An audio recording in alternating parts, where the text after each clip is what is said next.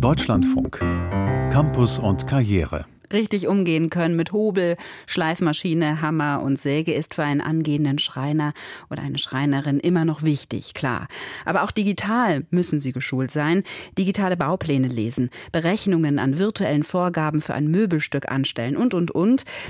Ähnliches gilt für angehende Bürokaufleute, Kfz-Mechanikerinnen, Raumausstatter und viele andere Berufe mehr.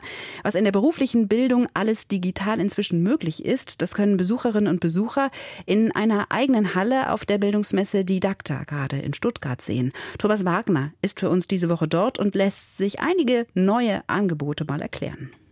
Er setzt eine Augmented Reality Brille auf, mit der können wir in den realen Raum Bilder reinprojizieren oder 3D-Objekte. Ich wähle jetzt erstmal eine App aus, mit der wir uns die Getriebe angucken können. Kommt da der Screen? Genau, jetzt kommt einmal das Getriebe und die Wälzlagermontage. Genau, da schießen wir aufs Getriebe. So, jetzt bin ich im Getriebe drin. Planetengetriebe, Kegelradgetriebe und Schneckengetriebe. Perfekt, dann nehmen wir die erste Übung oben links.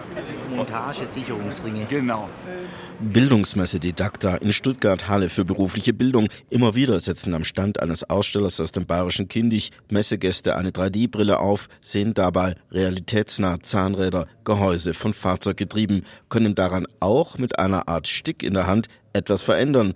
Ein neues virtuelles Lernangebot für angehende Monteurinnen und Monteure. Es ist ein sehr wichtiges Element, glaube ich, auf dem Weg zum Lernen, weil tatsächlich wir im ersten Schritt ohne die Hardware die Sachen schon erleben können, können gucken, wie wir die montieren müssen und gehen dann an das Reale und haben schon einen Eindruck, wie das gehen kann. Und uns ist auch die Angst genommen, weil wir das ja eigentlich schon mal gemacht haben. Erläutert Standbetreuer Carsten Webern diese neue Form des beruflichen Lernens. Ein paar Messestände weiter, ein Gerät mit vielen Kabeln, Schaltern und Tasten dran, davor ein Rechner. Das Ganze ist jetzt eine Fabriksimulation, wo ich dementsprechend in virtueller Form oder auch in haptischer Form simulieren lassen kann. Von der Warenanlieferung bis zur Warenauslieferung. Erläutert Tim Löffler, Mitarbeiter eines technischen Fachverlags aus Konstanz und tippt auf ein paar Knöpfe. Ich habe hier jetzt im Endeffekt meinen Internetshop, wo ich auswählen kann aus verschiedenen Produkten.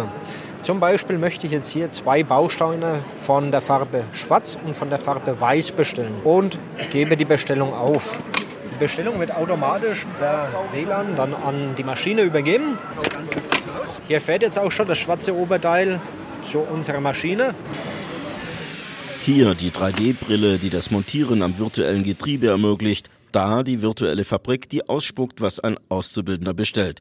Die Zukunft der beruflichen Ausbildung ist digital. Ja, unbedingt. Das ist der Trend bei uns. Wir müssen unbedingt mehr digital unterrichten, ausbilden. Die Welt funktioniert eben virtuell der Zukunft und auch die Berufe wandeln sich. Sagt Thomas Keck, Vorsitzender des Berufsschullehrerverbandes Baden-Württemberg. Stichwort Klimaberufe. Heute kommt der Elektriker nach Hause und hat ein Tablet dabei und prüft eben digital. Und diese Arbeitsschritte werden wir auch in den beruflichen Schulen abbilden. Dabei freut er sich über die neuen Angebote, die er auf der Didakta schon gesehen hat. Es gibt zum Beispiel auch im kaufmännischen Bereich ganze Ladengeschäfte, die per 3D erlebbar gemacht werden, denen man sich mit äh, virtueller Brille bewegen kann, in denen man Regale einräumen, ausräumen, Produkte virtuell bedienen kann. Virtuelle Ausbildungselemente sind das eine, eine neue Form der Abschlussprüfung in der beruflichen Ausbildung, nämlich digital basiert, das andere. Digitale Abschlussprüfungen sind deswegen so wichtig, weil eben auch die Arbeitswelt digital wird.